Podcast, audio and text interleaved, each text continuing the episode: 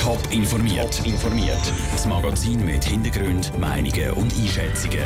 Jetzt auf Radio Top.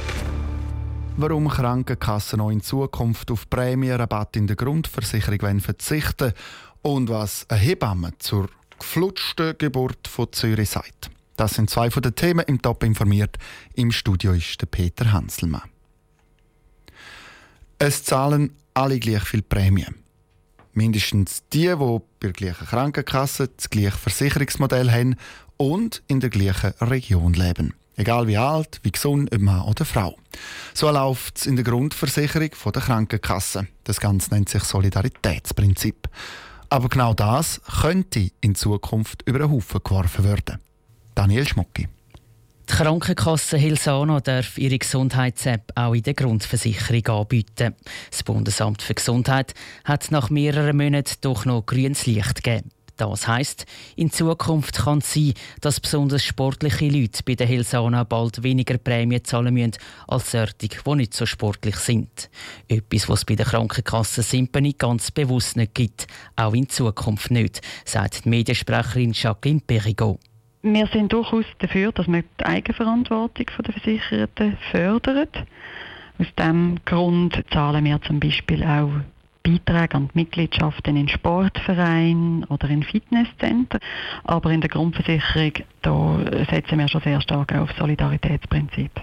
Im Gegensatz zu der Simpany kennt die Groupe Mutuelle zwar eine Gesundheits-App. Mit der können die Versicherten aber keinen Prämienrabatt ersportlern. Weil die Daten kommen gar nicht erst bis zu der Versicherung.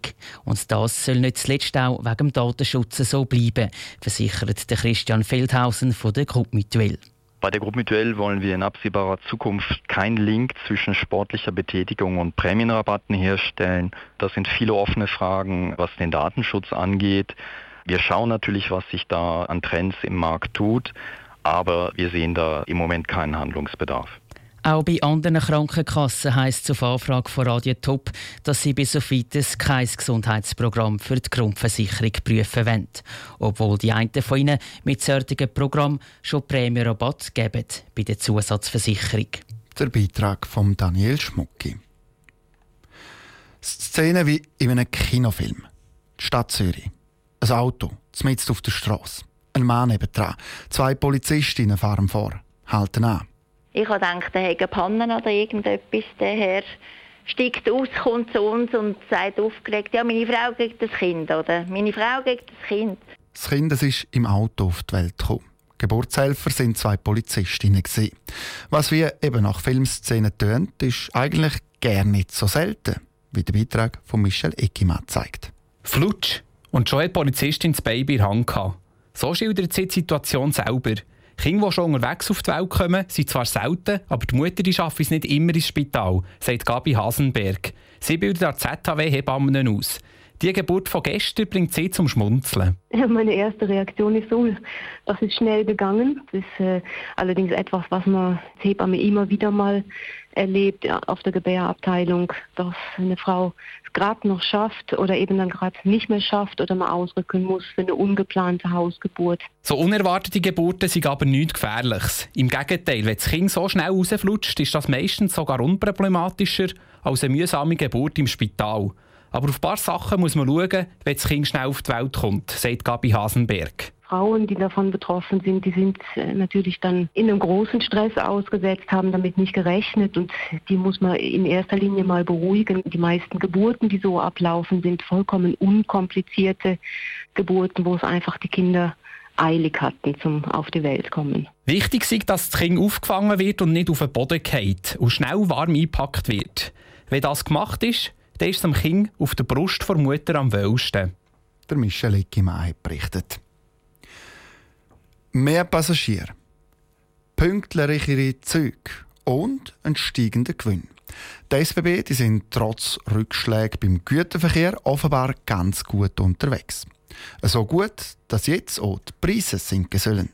Aus Bern berichtet Franziska Boser. Pünktliche Züge heisst für die SBB zufriedene Kunden. Und was die Pünktlichkeit angeht, ist man mit 89 Prozent ganz gut unterwegs. Allerdings sind die Passagiere, was das Preis-Leistungs-Verhältnis angeht, eher skeptisch. Das weiss der SBB-Chef Andreas Meyer. Das gute Konzernergebnis macht eine Preissenkung im Rahmen von 50 Millionen Franken möglich. Vor allem Sparbillett mit 70 Prozent Reduktion werden wir einführen. Wir werden äh, die Hotline, wo man Billett bestellen kann, Auskünfte Unterkünfte haben. Da werden wir jetzt zum Ortstarif anbieten. Wir werden den GA-Kunden auch zusätzliche Gutscheine mitgeben, die doch einen rechten Wert haben. Und in der Westschweiz läuft ein Pilotprojekt, das bei Streckenunterbrüchen die betroffenen Passagiere entschädigt werden Die Preisreduktionen sind nur sehr punktuell. Die grosse Menge der täglich 1,26 Millionen Passagiere hat nichts von den 50 Millionen Franken. Aber immerhin sei es ein Anfang, sagt Andreas Meyer. Vor äh, Jahren, als ich gesagt habe, ich träume von Preissenkungen,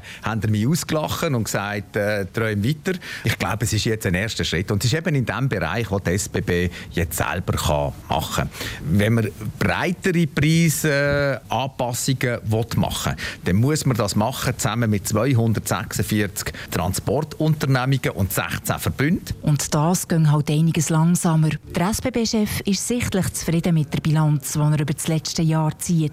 Die SBB sei auf gutem Weg. Das grosse Sorgenkind, das SBB Cargo aber bleibt. Der Güterverkehr hat im 2017 rote Zahlen geschrieben und darum einen Abbau von bis zu 800 Stellen angekündigt. Ja, bei SBB Cargo gibt es einfach gar keine Alternative. Wir müssen dort äh, möglichst schnell wieder ein zuverlässiger Geschäftspartner sein. Ein zuverlässiger Geschäftspartner ist einer, der gute Leistungen bringt, pünktliche Leistungen bringt, aber auch wo, wo schwarze Zahlen schreibt. Es ist nachher, muss sich da mancher Kunde überlegen, können wir dem noch vertrauen? Ein Vertrauen, das man laut Andreas Meyer, den Mitarbeiter von SBB Cargo, schuldig ist. Während Kundinnen und Kunden sich also auf eine Preisreduktion dürfen freuen, geht beim Güterverkehr der Grossumbau weiter. Top informiert, auch als Podcast. Mehr Informationen gibt es auf toponline.ch.